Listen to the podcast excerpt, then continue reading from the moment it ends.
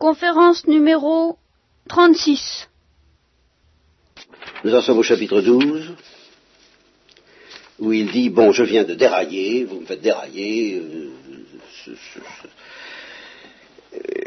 vous me faites dérailler parce que vous m'obligez à me recommander auprès de vous, à me défendre, j'aime pas ça, je voudrais pas être obligé de me défendre, mais je suis obligé de le faire pour le bien de vos âmes. Bon, en fait, euh, me défendre, me recommander auprès de vous. Mais c'est vous qui devriez me recommander auprès des autres. hein, voilà parce qu'enfin vous, êtes bien capable de vous en rendre compte, euh, je ne le cède en rien à ces archi-apôtres, bien que je ne sois rien. Il s'agit toujours de, certains personnages assez mystérieux, un en particulier dont il sera question au début de cet épître aux Corinthiens. Vous vous rappelez, où je- j'enseigne à ceux qui n'étaient pas là, que cet épître aux Corinthiens peut être euh, assez vraisemblablement considéré comme double. Une première qui se trouve à la fin, et que nous sommes en train de lire, les derniers chapitres, et une seconde qui vient plus tard, qui viendra plus tard, et que nous expliquerons après les derniers chapitres. Alors dans cette seconde, euh, que nous lirons peut-être ce soir, que peut-être la prochaine fois, euh, il est question d'un certain individu en particulier, qui a jeté une perturbation sérieuse dans cette église de Corinthe, et contre lequel il semble que pour le moment il est en train de se défendre, justement. Et alors, euh, il leur dit, écoutez, c'est vous qui devriez me défendre auprès d'eux, et non pas moi qui devrais me défendre auprès de vous contre eux. Voilà, ces gens-là en général, et cet homme-là en particulier. Les signes auxquels un apôtre se reconnaît ont été réalisés parmi vous dans une patience à toute épreuve. Oui, euh, il m'a fallu beaucoup de patience pour vous supporter, n'est-ce pas? Euh, Et en plus de cette patience, qui est le signe le plus profond, sinon le plus spectaculaire, eh bien d'autres signes, des prodiges et des actes de puissance. Enfin, tout de même, qu'est-ce que vous avez eu de moins que les autres églises Sauf que je vous ai rien demandé. Voilà. C'est le seul point où vous pouvez vous plaindre de ne pas être traité comme les autres. Aux autres je demande, à vous je demande rien. Hein. Pardonnez-moi cette injustice-là. C'est dans le texte, que je viens de vous lire. Voyez, là, alors là, je ne, je Pardonnez-moi cette injustice-là, n'est-ce pas? Me voici. Et pardonnez-moi euh, ce comble que je me prépare à aller chez vous pour la troisième fois, euh, en, en remettant ça, c'est-à-dire en ne vous demandant encore rien. Et je suis obligé de faire comme ça parce que ce que je cherche avec passion et ce que vous me refusez, dans une certaine mesure, il précisera les choses toujours dans cet épître que nous lirons après et qui constitue pratique concrètement, matériellement pour nous aujourd'hui le début de la première Corinthiens. Euh, il euh, ah, je ne me souviens pas de ce que je vais vous dire. Euh, oui, il leur dit pour la foi, ça va. Vous avez, la foi. C'est, autre chose qui vous manque. Vous, vous tenez le coup pour la foi, mais il y a quelque chose qui ne va pas. hein. Bien. C'est une certaine attitude. C'est une attitude, ce qu'il appelle votre joie qui m'inquiète. Vous, ne faites pas ce qu'il faut pour avoir la joie de Dieu. Voilà. Et ça me rend malade. Eh bien, ce que je cherche, ce ne sont pas vos biens, c'est vous. Car enfin, ce n'est pas le devoir des enfants d'amasser pour les parents, mais c'est aux parents d'amasser pour les enfants. Je veux amasser pour vous et je vous veux. Je vous veux tel que Dieu vous veut. Et moi, très volontiers, je dépenserai tout, et moi-même en prime, tout entier, pour vos âmes. Et même si, alors là, c'est ça, c'est ça peut-être en effet le plus difficile euh, pour Paul, pour un apôtre en général, le plus difficile parce que le plus obscur, parce que ce qui oblige justement à s'aligner sur une connaissance que Dieu a de nous et que nous, nous n'avons pas. Je veux dire que euh, euh, il est toujours très tentant de s'aligner sur le jugement des hommes, Euh, sinon de tous les hommes, au moins de ceux euh, en qui soi-même on a une certaine confiance, pour qui on a une certaine amitié, pour qui on a un certain amour, comme Paul pour les Corinthiens. Il est donc extrêmement tentant quand on se dépense pour quelqu'un comme Paul se dépense, eh bien, euh, de faire ce qu'il faut pour que le jugement de ceux-là pour qui on donne tout, ou on essaie de donner tout, soit bienveillant, soit bon, euh, pour qu'ils vous aiment. C'est extrêmement tentant. Encore, une fois, non seulement par un motif d'affectivité qui est bien naturel, mais par un motif d'obscurité surnaturelle. Parce que si ceux pour lesquels on se dépense euh, nous juge, nous critique et quelquefois nous condamne, il ne reste plus que le jugement de Dieu. Et le jugement de Dieu, ben, euh, va te promener pour savoir ce que c'est. Et il faut quand même s'en contenter. Et ça, si on ne s'en contente pas, si on donne un petit coup de pouce de temps en temps pour que au moins ceux en qui, encore une fois, pour ceux dont le jugement compte pour nous parce que nous les aimons, parce que nous les estimons un peu, eh bien si on donne un petit coup de pouce pour que ceux-là nous, nous estiment, nous aiment plus ou nous méprisent moins, eh bien à ce moment-là, on cesse d'être fidèle à Dieu. Car si je suis estimé des hommes, je ne peux pas plaire à Dieu, ça c'est Paul qui le dit ailleurs. Et ici il dit ceci, qui est extrêmement fort. Moi, je, vous aimerai, quoi qu'il arrive, de plus en plus, même si du fait que je vous aime plus, mais à ma sauce, qui n'est pas la vôtre, eh bien vous m'aimez moins. Eh bien tant pis. Vous savez, ça, faut le faire. Et il faut le faire, c'est d'autant plus difficile qu'encore une fois, il y a des, caricatures, méfiez-vous des imitations. Vous comprenez? Celui qui tyrannise les autres en disant Moi je vous aime, qui aime bien châtie bien, et allez-y donc, hein Et vous, je, pense que je ne serai pas aimé de cette manière-là, j'y renonce. Vous comprenez? Oui, c'est commode, et on peut toujours craindre cette caricature. Mais si à force de craindre cette caricature, on ne supporte pas de faire à nos enfants nuls, même, même légères, eh bien non, il n'y a rien à faire. On ne peut pas dire qu'on les aime. Parce que l'amour est tout à fait autre chose que la tyrannie de l'orgueil ou de l'égoïsme ou de tout ce que vous voudrez, mais l'amour, croyez-moi, c'est fatigant, c'est embêtant. Quelqu'un qui nous aime et qui ne nous embête pas, quelqu'un qui prétend nous aimer et qui ne nous embête pas, je dis qu'il nous ment. Voilà, c'est très simple. Quelqu'un qui nous fiche la paix trop, il nous manque. Quelqu'un qui nous embête trop aussi peut-être. Hein pas? D'accord. Il y a un juste milieu. Dit, c'est pas une question de juste milieu, c'est une question de qualité. Il y a une bataille qu'on mène, il y a des batailles qu'on mène par amour, puis il y a des batailles qu'on mène pas par amour. Et puis il y a des pas batailles qu'on mène, des batailles auxquelles on renonce, soi-disant par amour, c'est pas vrai. Voilà. Alors ça, c'est ce que dit c'est ce que l'on dit. On dit, écoutez, euh, j'irai jusqu'au bout. Même si, à force de vous aimer, vous devez m'aimer moins. Eh bien, tant pis. Bon, ceci dit, je sais bien ce que vous allez dire. Oh, bien sûr, bien sûr, il ne nous a rien demandé, il n'a pas été de charge. Mais c'est l'astuce la, pire de toutes, car il est fourbe, car il est rusé. Il va nous prendre par ruse et il va nous envoyer quelqu'un. Hmm.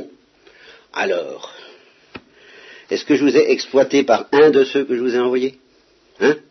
J'ai prié Tite d'aller chez vous et j'ai envoyé avec lui son frère. Est-ce que Tite vous a exploité? Est-ce que nous n'avons pas marché, lui et moi, dans le même esprit, sur les mêmes traces non, mais écoutez, je vois bien, je vois bien que depuis longtemps vous vous imaginez que je, présente ma défense. Vous voyez, tout le temps, tout le temps, cette espèce de... Euh, et c'est ça la parole de Dieu, quel paradoxe, soit dit en passant. J'avoue que quand j'ai commencé la vie religieuse et que j'ai commencé à me plonger dans la parole de Dieu avec tout ce qu'on me disait de ce qu'était la parole de Dieu, je m'attendais à trouver quelque chose de fantastique, et puis je trouve des choses comme ça, que, Nietzsche appellerait peut-être humain trop humain. C'est des réflexes très très euh, très viscéraux, très très, très psychologiques, apparemment. Voyez, c'est ça l'incarnation. C'est pas de la philosophie ce texte-là, c'est euh, alors, d'un bout à l'autre de cette lettre, il, s'arrête, il hache son discours, il se défend, et puis il dit Ah, puis vous m'obligez à me défendre, et puis ça m'embête de me défendre, et puis vous vous imaginez sans doute que je présente ma défense. Oui, vous voyez, il se défend de se défendre, comme c'est humain. Pauvrement humain. Trop humain, dirons-nous. Ben oui.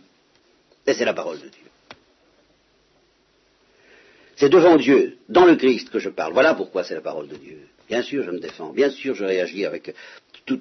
je ne cherche pas à contrôler, à faire une espèce de, de, portrait robot du, prophète, de l'apôtre ou de, l'homme de Dieu.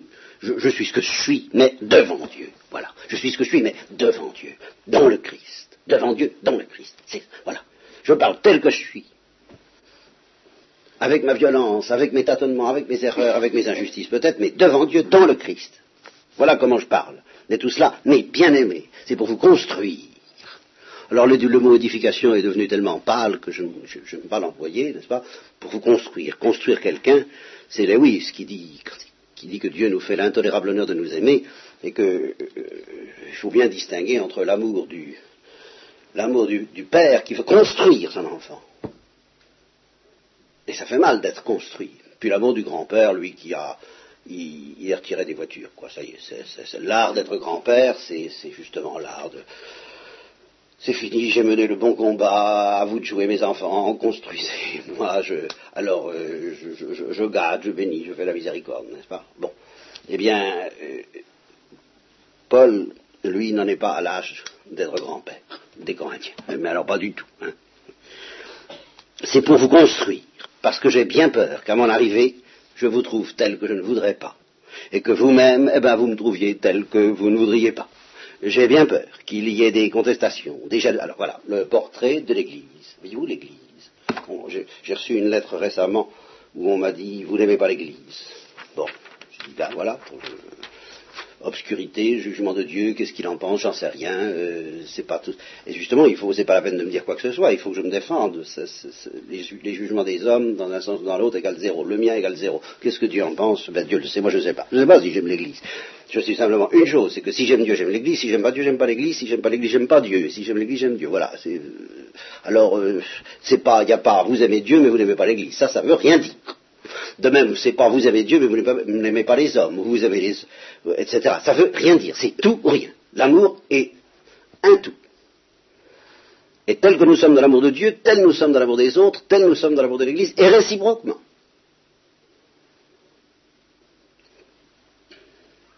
Eh bien, l'Église que je n'aime pas, parce que je que je l'aime ou que je ne l'aime pas, oui, c'est vrai, je suis tenté de l'engueuler, là. Voilà. Eh bien, qu'est-ce que ça veut dire? Bah, Ça veut dire dire de cette Église au XXe siècle qu'elle est pleine de contestation, de jalousie, de colère, d'animosité, de médisance, de faux rapports, d'enflures et de troubles. Voilà ce que je dis pour le XXe siècle. C'est ce que Saint Paul disait au Ier siècle. Voilà. De l'Église des Corinthiens, qu'il aimait plus que tout. C'était ses préférés, mais bien aimés. Eh bien voilà ce que je vais trouver chez vous. Voilà l'Église. J'ai bien peur, quand je viendrai, que Dieu ne m'humilie de nouveau à votre sujet. Ah oui, voilà une notion encore, celle-là. Être humilié au sujet de ce que Dieu nous donne. Ça existe aussi, ça. Et que je n'ai à pleurer sur beaucoup qui ont continué de pécher et qui n'ont pas fait pénitence, qui ne se sont pas convertis de l'impureté, de la fornication et de la débauche qu'ils ont commises car ça y allait carrément. Hein, c'était vraiment pas une église ni de petits saints ni de grands pêcheurs seulement. C'était des petits pêcheurs et c'était peut-être aussi des grands saints. Enfin, c'était très lamentable, comme je vous l'ai dit, il y a deux séances. C'est la troisième fois que je fais chez vous. Troisième fois. Toute affaire, dit le Deutéronome, sera instruite sur la déposition de deux ou trois témoins. J'ai déjà dit et je le redis à l'avance comme, je vous l'ai dit au moment où j'étais présent parmi vous, pour la deuxième fois. Mais aujourd'hui, étant absent, je déclare à tous ceux qui auront continué de pécher, et à tous les autres d'ailleurs, que si je retourne chez vous, je ne les épargnerai pas. Puisque vous cherchez une preuve que le Christ parle en moi, lui qui n'est pas faible à votre égard, mais puissant parmi vous. Et en effet, alors admirable cette admirable phrase, il a été crucifié en raison de sa faiblesse, mais il vit par la puissance de Dieu. Crucifié en raison de sa faiblesse, mais il vit par la puissance de Dieu. Et alors, cette phrase encore plus étonnante, car euh, elle n'est pas de celle qu'on cite habituellement, on, cite plutôt des phrases qui semblent vouloir dire, le contraire, mais qui, disent la même chose d'une manière moins, moins saisissante, à mon avis. Il dit, et de fait, nous aussi, nous sommes faibles en lui. Ça, c'est admirable. C'est admirable parce qu'on cite souvent, ben, je suis fort en celui qui me fortifie, euh, plus je suis faible, plus je suis fort, je suis fort en Jésus-Christ, en, lui je peux tout, et c'est très exact. Mais selon une modalité où justement euh, je suis faible en Jésus-Christ. C'est admirable, ça, voyez. C'est-à-dire que je ne suis pas seulement faible parce que je suis faible, parce que je suis un pauvre, parce que je suis un pauvre type. Même cela est assumé par Jésus-Christ. Mais je suis faible de par le fait même de ressembler à Jésus-Christ. Je, ne peux pas me permettre d'être fort d'une certaine force qui m'empêcherait de ressembler à Jésus-Christ. Voilà ce que ça veut dire. Vous savez, ça va loin, ça. Il y a des forces auxquelles je n'ai pas droit. Je dois être faible en lui. Nous, et d'ailleurs nous les apôtres, nous, c'est-à-dire Sylvain, Timothée, enfin toute l'équipe, la fine équipe hein, de Paul, eh bien, nous sommes faibles en lui, mais nous vivrons avec lui par la puissance de Dieu et la puissance de Dieu à votre égard. Je compte que Dieu va vous faire bouger, parce que moi je ne peux pas vous faire bouger. C'est toujours ça.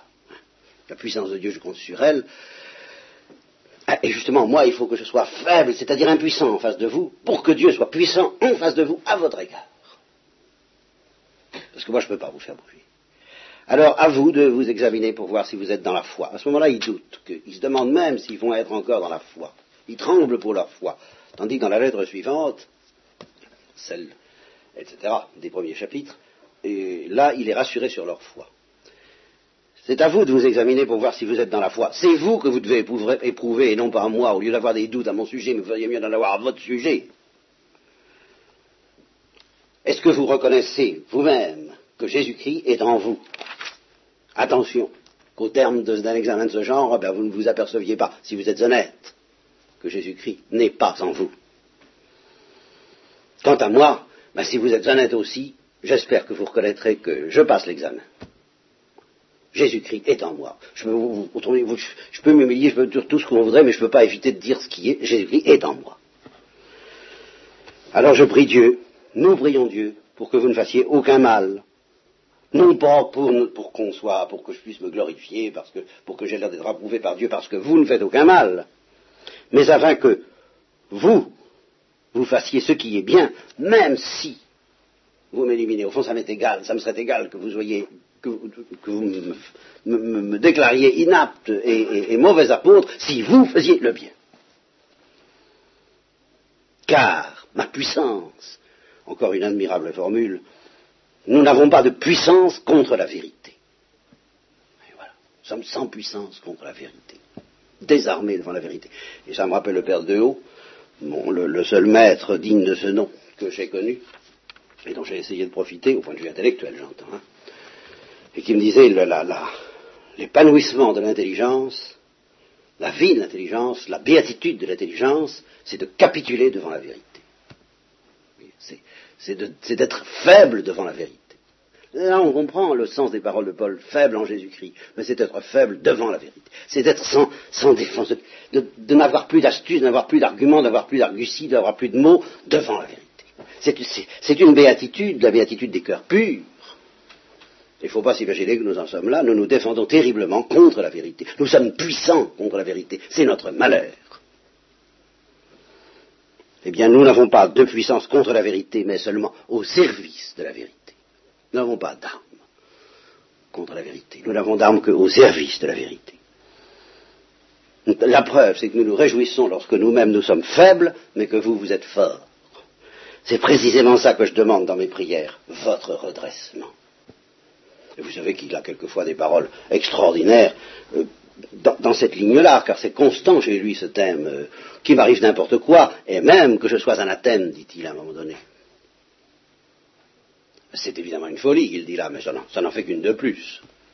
Parce qu'il n'y a pas de doute que l'amour miséricordieux, l'amour apostolique, lui fait dire des folies en, en permanence à Paul. C'est pourquoi je vous écris ces choses étant absent, afin que quand je serai présent, je n'ai pas à user de rigueur on, voit que ça le rend malade, et que d'ailleurs, euh, nous le verrons par la suite, il a à un moment donné préféré ne pas y aller. Il a été faible. Peut-être. Il a préféré ne pas y aller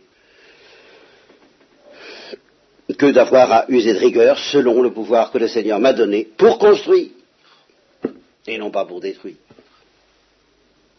Et bien alors, c'est fini, la lettre est finie, alors elle finit comme, là encore très humainement, on a bien crié, on a bien rouspété, on a bien dit des choses qui sont terribles, enfin, qui sont dures, qui sont violentes, qui sont le glaive de la parole de Dieu qui fait mal. Mais comme c'est par amour, alors ça ne gêne pas. Vous voyez, ça c'est un test. Et celui qui parle par amour, qui attrape par amour, ça ne le gêne pas de s'arrêter brusquement et puis de dire bon allez c'est bien, hein, on va s'aimer quand même. Hein. ça, voilà, ça c'est un test. On s'aime quand même, quoi. Allez, hein. Allez, bon, hein. Allez, soyez joyeux. Il faut penser après ce qu'il vient de leur dire. eh bien oui, parce qu'il les aime. Qu'est-ce que vous voulez, voilà. Ça, c'est le test. Allez, soyez joyeux. Travaillez à votre redressement. Hein hum. Laissez-vous exhorter. Oh, quoi, enfin, voyons. Hmm? Ayez même sentiment, vivez en paix, et le Dieu d'amour et de paix sera avec vous. Saluez-vous les uns les autres par un saint baiser. Tous les saints vous saluent. Que la grâce du Seigneur Jésus-Christ et la charité de Dieu et la communication du Saint-Esprit soient avec vous tous. Et c'est la fin de cette courte épître euh, véhémente. Et alors, qu'est-ce qui se passe entre les deux épîtres? Alors, il envoie Tite, Tite revient, euh, je vous fais grâce des détails que les exégètes essaient laborieusement de reconstruire, comme on construit un roman policier. Nous ne sommes pas ici pour, euh, pour ça. Euh, en tout cas, il est, en il est, rassuré en ce sens que sa lettre touche les Corinthiens. C'est un fait certain. Ça provoque, si vous voulez, des mouvements divers, mais le résultat le plus sûr, c'est que euh, se retourne contre les individus archi-apôtres qui faisaient concurrence à Saint Paul, et en particulier l'un d'eux, euh, qui est plus ou moins mis en quarantaine et en pénitence. Et alors, en apprenant cela, euh, bien qu'il garde quelques traces d'inquiétude, et puis pour d'autres raisons, parce que justement, justement, en apprenant cela, Paul se dit, mais qu'est-ce que je vais venir faire? Je vais venir achever, condamner, décider. Alors, ils se sont retournés, ils se sont convertis, euh, ils sont redressés. Bon, c'est tout ce que je demande. Je ne vais pas aller faire le juge de paix, le juge d'instruction, le juge de...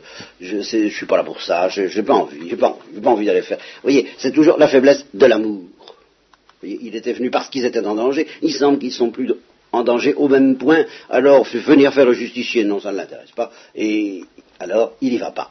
Il n'y va pas et c'est assez mal interprété. Ah ça y est, il a encore changé d'avis. Voilà. N'importe quoi. Bon. Alors, alors euh, il leur envoie une deuxième et puis une troisième, hein, puisqu'on en a perdu une, donc c'est la troisième. Et euh, c'est d'autant plus facilement la troisième ou même que justement j'ai coupé en deux celle qu'on appelle classiquement deuxième épître aux Corinthiens. Nous prenons donc le début de cette deuxième épître qui constitue pour nous une troisième lettre. Paul, apôtre du Christ Jésus par la volonté de Dieu, et Timothée, le frère, à l'église de Dieu qui est à Corinthe, ainsi qu'à tous les saints, car tous les saints, car tous ces gens-là qui pêchent consciencieusement sont des saints. Ce sont des saints parce qu'ils ont été touchés par la puissance de Dieu, c'est tout. l'onction a été, repose sur eux. Et c'est justement pas drôle d'être un saint dans ces conditions-là, ou d'être un pécheur si on est un saint. Être un pécheur qui n'a pas été touché par Dieu, ça va encore. Mais un pécheur touché par Dieu, ça fait mal. Bon. Donc, ainsi qu'à tous les saints qui se trouvent dans l'Achaïe entière. Alors l'Achaïe, pour les géographes, c'est le pays de Corinthe, quoi. Hein. c'est tout ce que je sais. Grâce et paix vous soient données par Dieu notre Père et celui du Seigneur Jésus-Christ. Béni soit le Dieu et Père de notre Seigneur Jésus-Christ le Père des compassions. Ah, voilà un titre, alors là, sur lequel je voudrais m'arrêter avec vous. Et le Dieu de toute consolation. Il a tout de même été consolé. Alors c'est ça le premier titre qu'il donne à Dieu, c'est admirable, ça, hein, tout de suite. Le Père des compassions et le Dieu de toute consolation, qui nous console dans toutes nos tribulations qui nous console en toute tribulation, afin que nous soyons à même de consoler ceux qui sont dans une tribulation quelconque, grâce à la consolation dont nous sommes nous-mêmes consolés par Dieu. Alors je voudrais m'arrêter tout de même un petit peu avec vous là-dessus. Peut-être même, euh, d'aventure, faire un peu de doctrine au sujet de cette affaire-là. Parce que là, nous sommes devant une notion évangélique clé, qui est double sur laquelle il y, aura, il y aurait beaucoup, beaucoup, on pourrait faire toute une année là-dessus. La notion de tribulation et la notion de consolation. Qu'est-ce que c'est que cette histoire-là? Alors il y a des mots variés dans l'hébreu qui désignent toujours la même chose. Contradiction dans les Septante, c'est-à-dire la Bible, une Bible quoi. Enfin bref. Contradiction, inimitié, souci, tourment, souffrance, oppression, nécessité, angoisse, malheur, catastrophe. Le mot tribulation résume bien tout ça. Hein, on est tribulé, on va dire qu'on est secoué comme un prunier, quoi. Bon, par des orages. Au fond, la tribulation, c'est un orage. Bon. Et alors, il y a, c'est une notion évangélique clé, celle-là. Celui qui veut me suivre, celui qui renonce à tout pour me suivre, recevra le centuple dès ici-bas, en attendant la vie éternelle, avec des tribulations. Et puis il y a aussi une notion très cousine qui est celle de persécution. Et puis alors, il y a la notion qui est accouplée à la notion de tribulation et qui est fondamentale aussi, puisqu'elle désigne tout de même un attribut de la troisième personne de la Sainte Trinité, la consolation. L'Esprit Saint est consolateur. Alors c'est une loi de la vie spirituelle, chrétienne.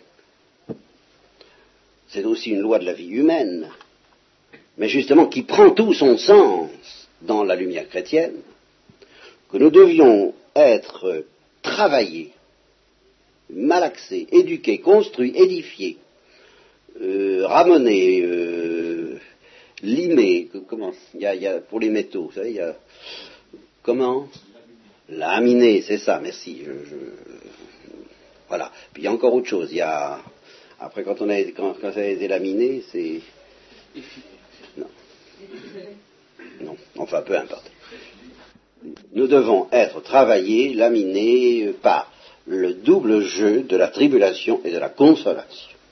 Alors ça c'est alors là, là, alors là on tient quelque chose. Hein.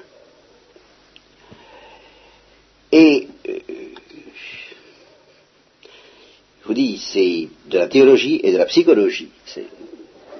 Nous, sommes au carrefour là. Il y, aurait, il y aurait toute une réflexion psychologique à faire parce que il y a des gens dont la vie apparaît comme une longue consolation. Malheur à eux. Malheur à eux si c'est vrai.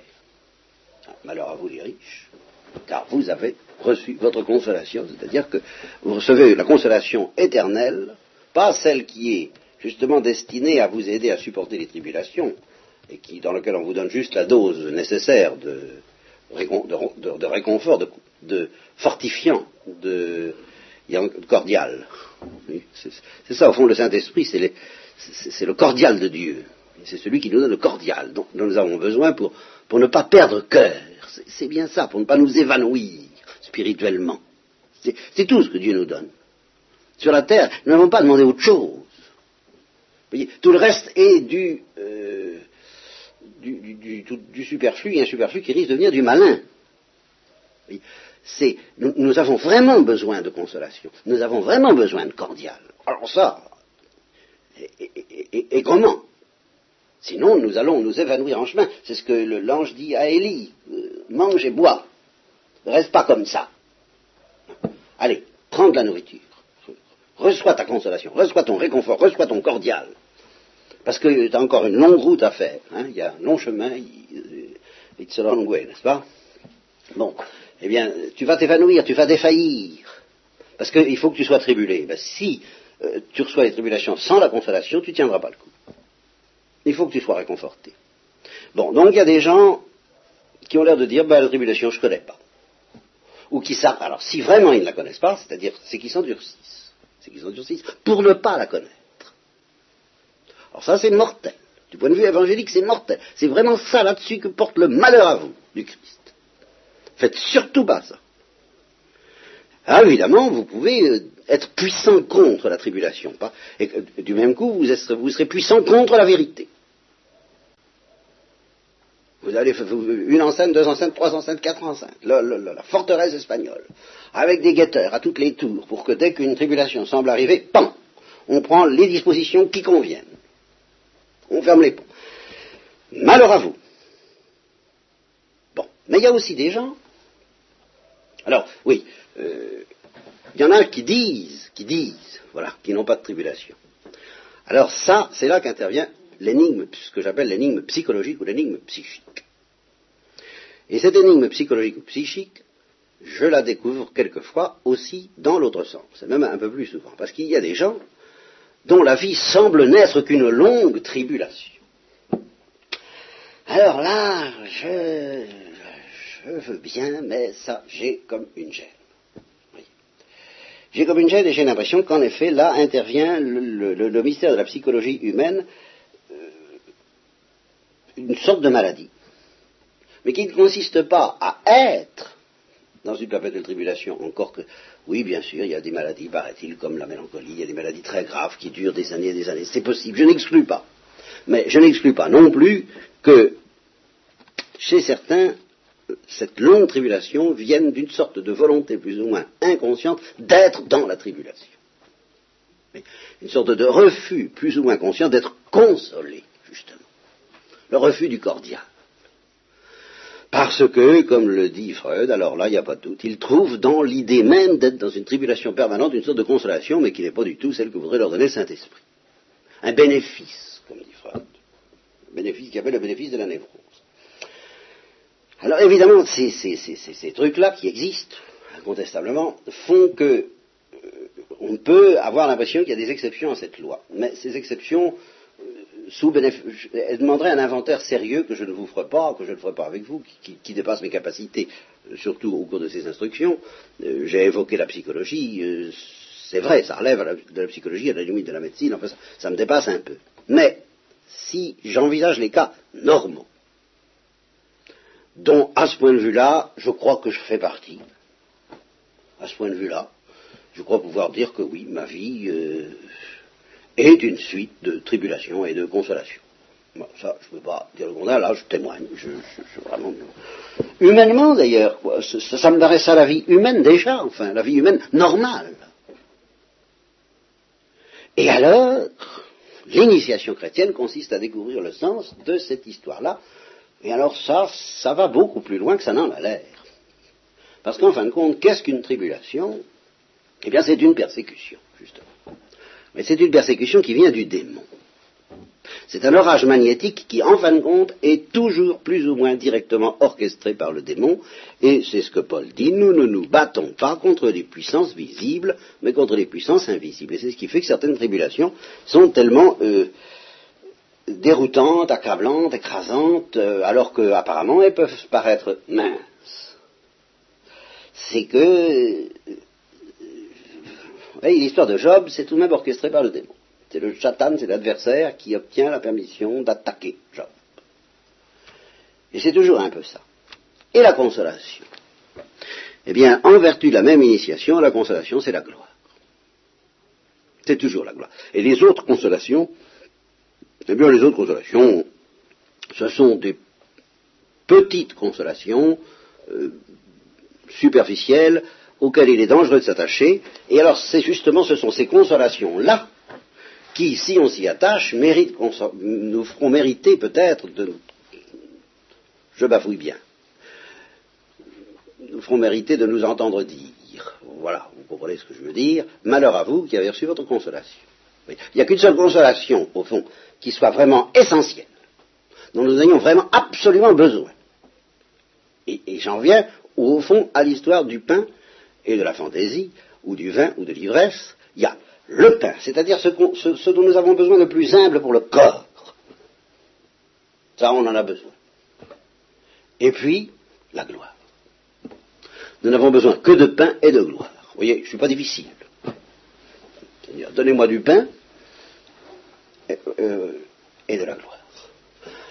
Euh, autant que j'en ai besoin pour vivre, pour respirer, pour supporter, pour ne pas m'évanouir pour ne pas craquer, pour ne pas perdre cœur, pour ne pas perdre confiance. C'est ça s'évanouir, c'est perdre confiance. Vous voyez, c'est au sens spirituel du mot, c'est ça s'évanouir. C'est ne plus, ne plus avoir la force de continuer à espérer et à traîner sa croix, ce qui n'est déjà pas si mal, en attendant de la porter justement avec allégresse, parce que le cordial ne manque plus jamais. Car il y a une certaine attitude qui fait que, c'est là où j'aurais beaucoup à dire, euh, je, il y a un, état, à force d'être euh, bon, travaillé, laminé, euh, hein, malaxé, un mot comme ça, enfin bref,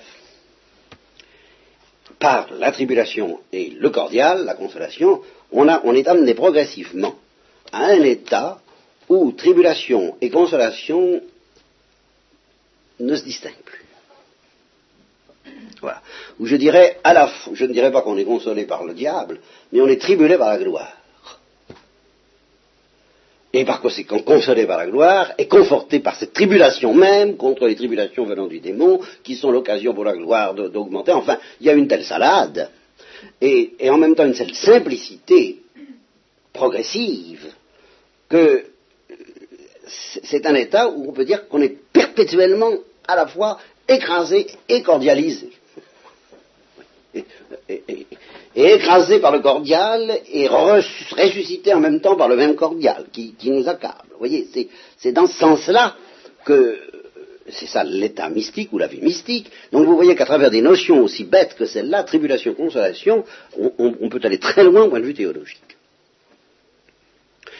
Et c'est pour ça que je dis, je répète, la santé, eh bien, c'est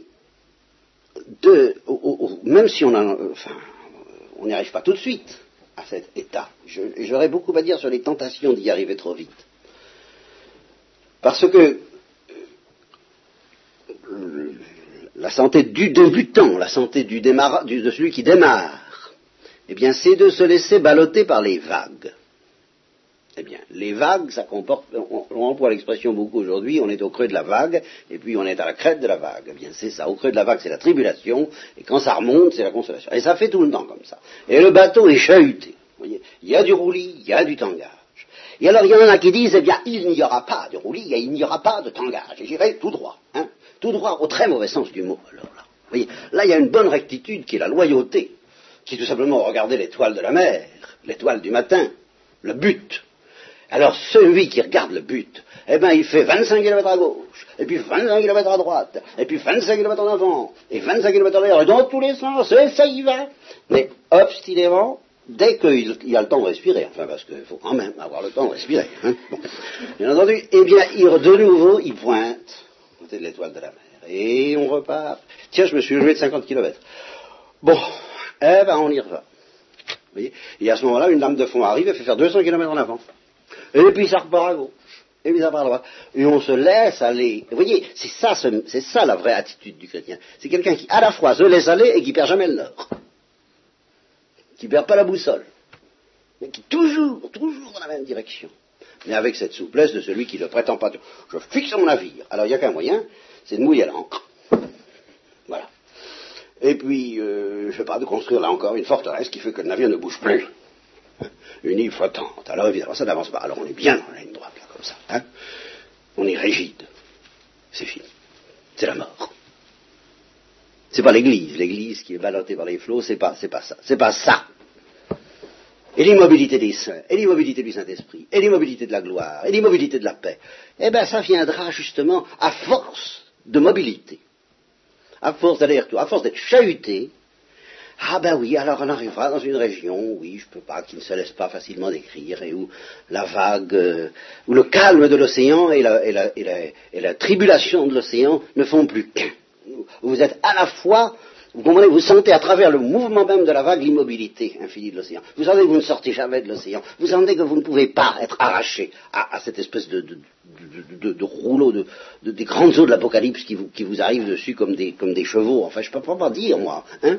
Alors là, petit à petit, oui, il y a une certaine immobilité, mais que, vous n'avez pas voulu. La seule, la seule immobilité qu'il faut vouloir, c'est celle du cap. Ah toujours. Mais autrement. Si vous résistez à la tribulation, vous résisterez aussi à la consolation. Et si vous résistez à la consolation, vous résisterez aussi à la tribulation. Il faut savoir avaler les pilules pour pouvoir manger les bonbons. Il faut savoir avaler les bonbons pour pouvoir avaler les pilules. Ça, c'est, c'est l'histoire des larmes et du rire. Rit ou pleure, fait quelque chose. Quelqu'un qui est fidèle, c'est quelqu'un qui n'arrête pas de rire et de pleurer. Et qui, à force de rire, à force de pleurer, comme un idiot, c'est un peu l'esprit d'enfance quand même. Alors évidemment, petit à petit, sans qu'il le veuille, il y a quelque chose d'autre qui est en effet au-delà du rire et des larmes, qui, se développe, qui, roule en lui, qui roule, pas, d'autre mot, une espèce de, roulis, mais alors un roulis euh, qui n'a pas de nom, qui, qui, dépasse tout, tout, tout, tout, tout ce qui bouge, et qui ne bouge plus, qui est Dieu même, enfin, dont on peut espérer que c'est Dieu même et qui est au-delà en effet du rire et des larmes, mais qui n'est ni un refus du, rire, ni un refus des larmes, par excès d'émotivité, on débouche dans... On boit la tasse. alors là, ah, ah, ah, il n'y a plus moyen de... Voilà. Voilà ce que je voulais vous dire au sujet de la tribulation et de la consolation. Et c'est rien, enfin il faudrait passer sa vie à part tout, tout, tout, ce que je vous dis depuis toujours, je voudrais, c'est tribulation, consolation. Ça c'est le, le secret de tout. Et toute la différence, justement, quand les Juifs demandaient à Dieu et pitié de nous dans les épreuves, ça veut dire, bah oui, des épreuves, d'accord, il faut bien qu'il y ait des tribulations, mais que ça ne dépasse pas. Que, pour nous, que pour nous qui avons confiance. Car quelle sera la différence entre ceux qui ont confiance et ceux qui n'ont pas confiance? Et peut-être que ceux qui ont confiance seront beaucoup plus tribulés que ceux qui n'ont pas confiance. Bah, forcément. Hein, Dieu peut y aller avec eux. Hein, comme dit Thérèse, il ne faut pas vous gêner avec moi. Parce que j'ai confiance. C'était pas tant. Alors là, on vous manipule ces gens-là, et allez. Hein? Alors, quel avantage auront-ils? Ben, C'est qu'ils sont sûrs que ça ne dépassera jamais, justement, les limites de ce qu'ils peuvent supporter. Même s'ils le croient, même si on a l'impression que ça va à moins 5 jusqu'au haut de la vague, là, il y a un moment où, toc, au moment où on croit que tout va être perdu, le cordial. Mais au moment où Élie s'effondre, il dit, oh, c'est fini, moi. Hein? Je, ne, je prêche plus la parole de Dieu les, les, prophètes de Baal sont morts, mais moi je vais, les suivre. Et hein, je, vais me coucher avec mes pères. Alors à ce moment-là, là, là, où, là où, vraiment, comment est-ce qu'on dit, la dose va être euh, excessive. Le, Aujourd'hui on dit ras-le-bol. Eh bien, justement, ça va être plus que ras-le-bol. Ça va, ça va déborder. Juste à ce moment-là, ah. Voilà, celui qui a confiance reçoit. Infailliblement. Juste au dernier moment, ou à moins 5 le cordial dont il a besoin pour repartir dans l'autre sens. Et justement, ce qu'il y a de très intéressant dans cette expérience, si je peux dire, c'est qu'à chaque fois qu'on repart dans l'autre sens, ah, évidemment, on sent que la situation n'est pas normale, qu'elle est, portée par quelque chose. On sent Dieu. Et c'est à peu près la seule manière sérieuse de le sentir. C'est le passé de la tribulation à la consolation. Alors ça, Il est bien naturel, mais pas du tout surnaturel, qu'on se raidisse un peu pour, pas trop, pas trop être chéité. Vous savez, les gens qui ont le mal de mer, c'est justement ceux qui n'acceptent pas le, balancement des vagues, vous voyez. Hein, ça. Alors, je ne comprends pas, je engage. Alors, évidemment, ça, c'est dommage. puis, ils ont le mal de mer. Et j'ai dit une fois que les purifications passives sont au fond un immense mal de mer. Si on se laissait aller, ben on serait déjà un peu assez purifié.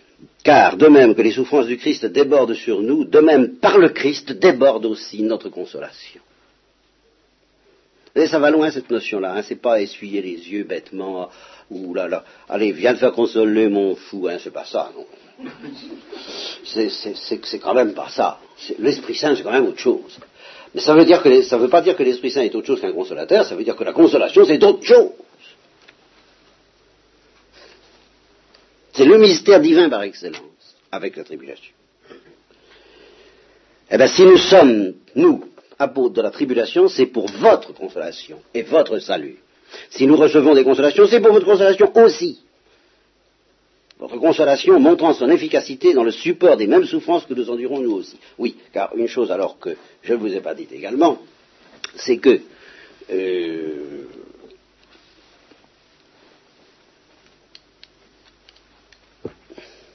quand on a connu un certain genre de tribulation et qu'on a reçu la consolation, on peut, enfin on est radicalement, on est radicalement, pas toujours, euh, Dieu ne nous le demande pas toujours, il ne nous donne pas toujours ce qu'il faut faire pour exercer ce pouvoir radical qui est justement ce que les, anciens, les pères de l'Église, enfin les, moines du désert, allaient chercher, allaient chercher chez les anciens. Quand ils allaient chercher la consolation des anciens, qu'est-ce qu'ils allaient voir? Ils allaient voir des gens qui avaient été tribulés de la même tribulation qu'eux et qui aussi avaient reçu radicalement le pouvoir de leur donner le remède, plutôt de leur donner la ligne de conduite, parce qu'ils y étaient passés. Et tant qu'on n'y est pas passé, c'est comme une initiation, on ne peut pas savoir.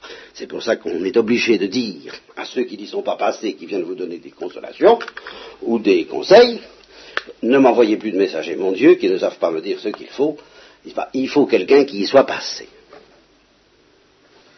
Alors celui-là, il, a été comme euh, purifié par le feu, éprouvé par le feu de cette affaire-là, de cette tribulation-là, et il peut consoler les autres d'une manière alors vraie, d'une manière qui vient de Dieu. dont on sent qu'elle vient de Dieu, parce que justement c'est le même genre de consolation que euh, celle qu'il a reçue, lui, de Dieu. Et, c'est celle-là qu'il transmet. Et tout le reste, ben, c'est la consolation des amis de Job. Et, justement, il leur dit à ses amis, ayez pitié de moi, vous au moins, mes amis, c'est-à-dire, à la fois, laissez-moi tranquille, et en même temps, venez me donner la consolation de Dieu, ce qui est bien vain de la part de Job, car justement, si les amis n'ont pas passé par la tribulation de Job, ils ne peuvent pas lui donner la consolation que lui reçoit à la fin. C'est Job qui pourra consoler. Et c'est pour ça que Dieu envoie les amis à Job, pour que les amis se fassent tribuler d'abord, et pour que Job leur donne sa consolation. Job peut consoler les autres parce qu'il a été désolé et consolé. Et il faut cela. C'est une initiation indispensable pour être un peu consolateur dans un domaine quelconque. Bon, ben, je crois que ça va peut-être suffire pour ce soir. Attendez. Si notre, et notre espérance à votre égard est ferme, sachant que, comme vous avez part aux souffrances, eh bien vous avez part semblablement à la consolation. Oui, vous y passez vous aussi un peu. C'est-à-dire que vous aussi, Qu'est-ce qui s'est passé? Ben, Il s'est passé que Paul a été euh, bouleversé par ce qui arrivait à l'église de Corinthe. Il a donc connu une tribulation bien plus grande que les Corinthiens ne pourront jamais le savoir. Il leur a écrit une lettre. Il leur a écrit une lettre dans les larmes, il le dit d'ailleurs tout de suite, juste après, dans les larmes, celle que nous avons lue tout à l'heure, et, les autres fois. Il leur a écrit une lettre où justement il n'en pouvait plus, quoi. Hein. Et alors, il s'est passé ce mystère fantastique que la tribulation de Paul a passé dans l'église de Corinthe à travers cette lettre. la, maladie de Paul, de voir j'en suis malade de les voir comme ça, eh bien, il l'aura, elle est devenue contagieuse par le biais de cette lettre. Et, peut-être d'autres paroles, j'en sais rien. Dans tous les cas, c'est ça. Il leur a transmis son mal, son mal à leur propre sujet. Et du même coup, eh bien, ils ont, ils ont eu part aux souffrances de Paul à leur sujet. Et ayant part aux souffrances de Paul à leur sujet, alors il a pu leur donner aussi la consolation, et ils ont eu part à la consolation. Voilà le mystère, ce qui est essentiellement le mystère apostolique, et qui est un drôle de truc. Hein. Parce que ça consiste à être malade au sujet de l'autre, et à lui transmettre la maladie qu'on a à son sujet, et qui en fin de compte est la maladie que Dieu a à notre sujet.